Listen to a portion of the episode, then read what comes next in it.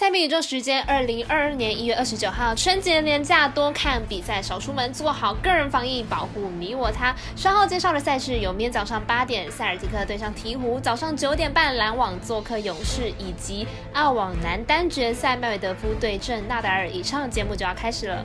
内行看不到，外行看得到。我有赛事，你有网头吗？各位客官，大家好，我是佐藤蝎子，欢迎来到小五郎黑白讲的赛评宇宙。胜负是永远的难题，比赛不到最后都。都有逆转的机会。赛前评论仅供你参考，喜欢就跟着走，不喜欢可以板着下。赛评观测持续观察到国际赛事的状况，最近似乎没有热门的足球赛事，大概是因为各国正积极准备世界杯的外围赛，再加上全球华人都要准备过年的关系，哦，各类赛事都明显的减少，但也不乏有好看的比赛。在家看转播，减少外出，避免人挤人，这就是防疫新生活。只看比赛不够刺激，不如买张运彩，增加自己的关注程度。那如果你也支持国内运动博弈能够接轨国际，顺手点赞、追踪以及分享。开启节目小铃铛，就是对我们团队最好的支持。好的，依照时间顺序来播报您关心赛事，我就来告诉您赛前评论。首先来看到早上八点的美兰波士顿塞尔提克尔对上纽奥良鹈鹕，先来看一下两队的近况。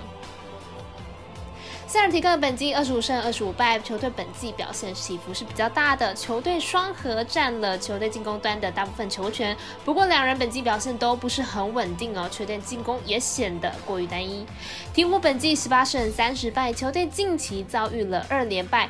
主力相继因伤缺阵，造成球队在进攻端的表现低迷。先发五人只有两个人场均得分超过十分。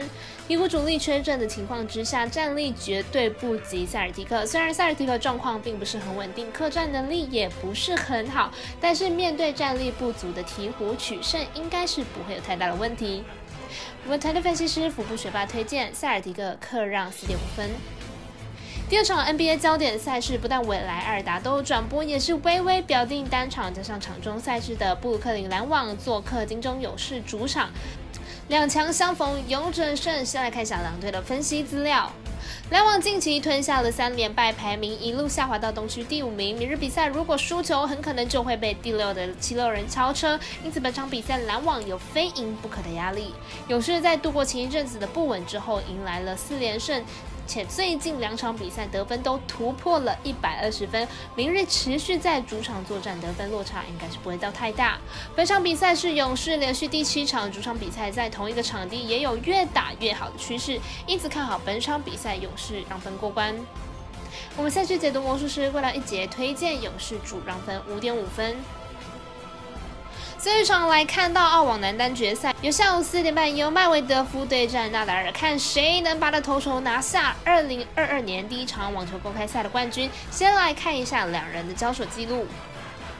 麦尔德夫目前是世界排名第二名的俄罗斯好手，本届澳网六场丢失了五盘，压制力不如预期，与去年底每晚的状况是不同的，表现是有一些落差，但依旧以强劲实力打进了冠军赛，实力仍然不容小觑。纳达尔目前世界排名第五名的西班牙传奇，本场比赛将要挑战第二十一座大满贯冠军呢。本届澳网六场比赛丢失了四盘，上一场对上贝瑞提尼控球更是精准，将对。手鸭子在多数情况只能以反拍回击的状况，目前呢是非常的理想。两位选手生涯交手过四次，其中纳达尔赢过了三次，两人近三次交手都是打好打满，无论是三盘或是五盘的比赛都要战到最后一盘。看好本场比赛会是一场五盘的经典大战，总局数大过关。我们神秘的咖啡店员安士 dog 推荐这场比赛总局数大于四十点五。